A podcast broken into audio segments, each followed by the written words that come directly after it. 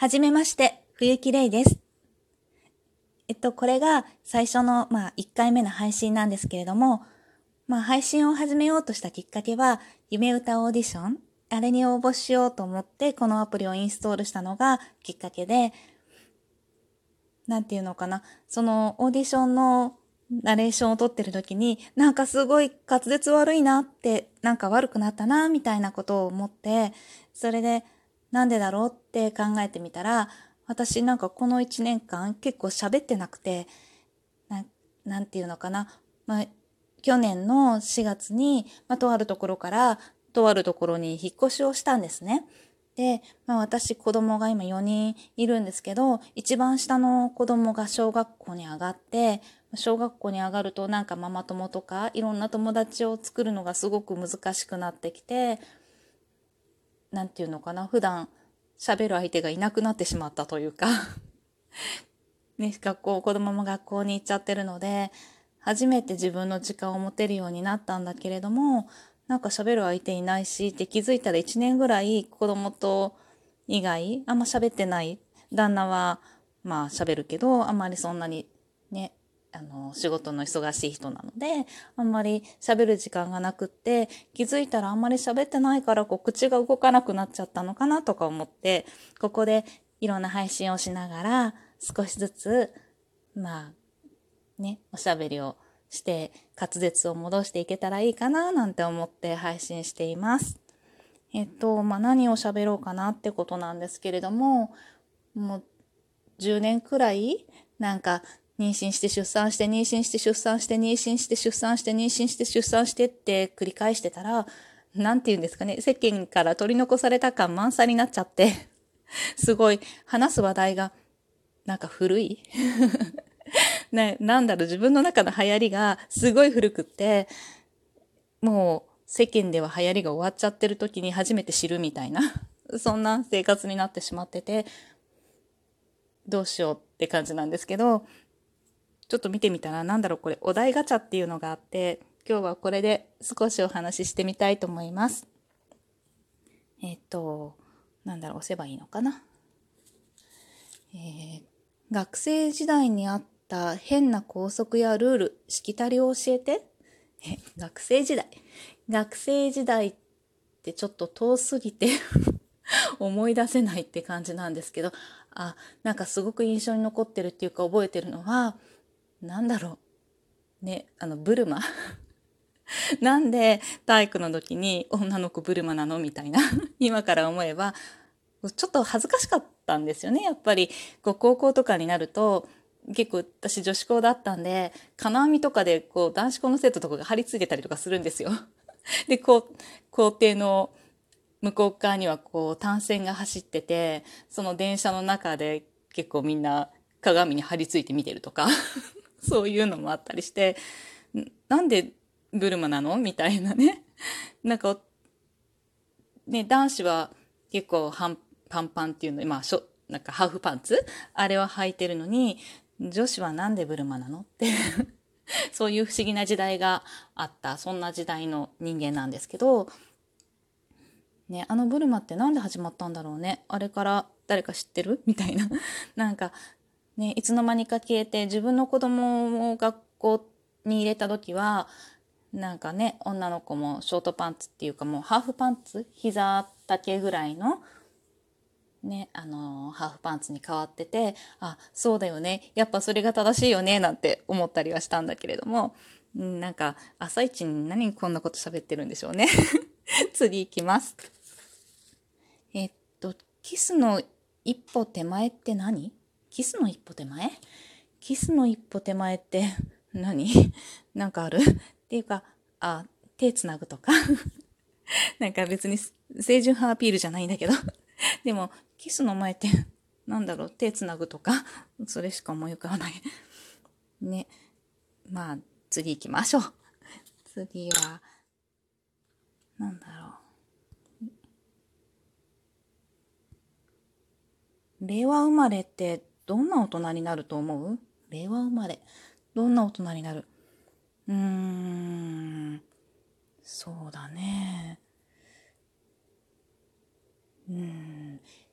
まあ、ね平成生まれも立派な大人になってるしね 令和生まれもまあ立派な大人になるんじゃないかと思うんだけれどもジェネレーションギャップってすごいありますよねやっぱね。うん、なんか生まれた時からこういう世界だからねコミュニケーションとかまあなんだろう発信力のある大人になるのかな？なんかこういう誰でも昔はなんか本当にごく限られた特定の人しかこうみんなにいろんなことを発信できなかったけれども今ってもうこうやって私なんかでもこう普通にみんなに向けてなんかトークを発信したりとか自分の思いを発信したりとか考えを発信したりとかっていうことが手軽にできるようになってきたからやっぱりまあ抑えられてた時代とは違ってうんすごくあの楽に自分が自分の思うこととかまあいろんなことを発信できる大人になっていくのかなって思います。どうして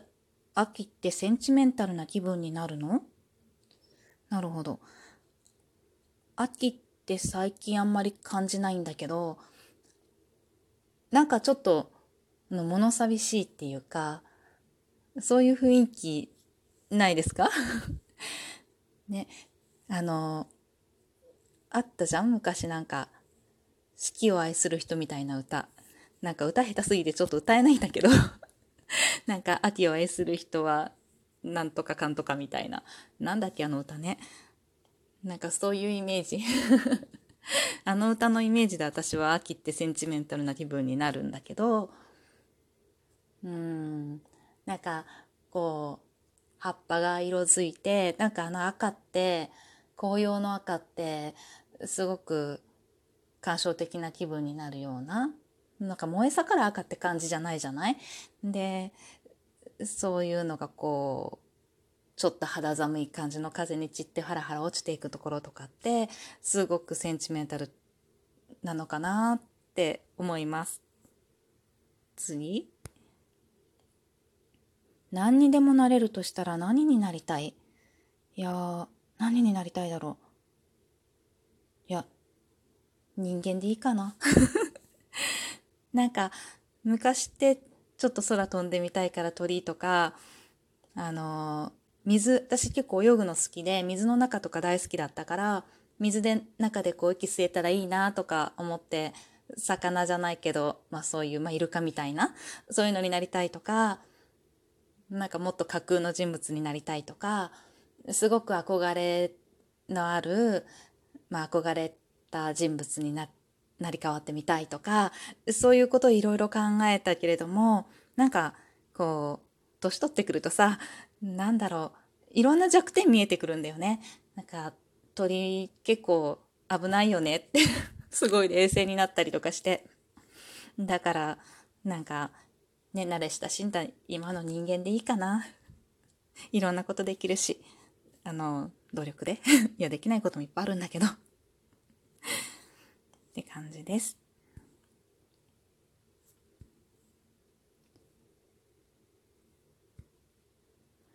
あとは、なんだろう、これ。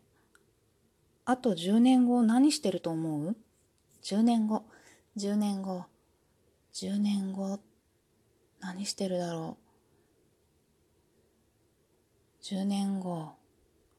まだ子育てしてるかな。でも随分状況も変わってるんだろうな。今、あの、流行り？流行り？流行り？流行ってるの？流行ってるなんかクラウドソーシングとか、そういうの、まあ、卓録とかで、ちょっとナレーションとかやらせてもらってて、そういうのを、もう少したくさんできるようになってたらいいなって、声優とかナレーターとかのお仕事って本当に狭き門だったけど、今はね、世界が広がって、ちょっとまあせ、ちょっと設備を整えてやるとなんか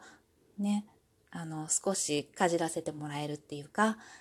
楽しませてもらってるので、まあ、そういうことをもう少し盛んにやれてたらいいな、まあ、やってたいなやってますあ、もう10分だ。こんな感じで、えっと、まあ、いろんな、ね、時にはすごく古いネタとか もう今の流行りみたいな感じでおしゃべりしちゃうかもしれないですけど、また配信していきたいと思います。はい、今日はありがとうございました。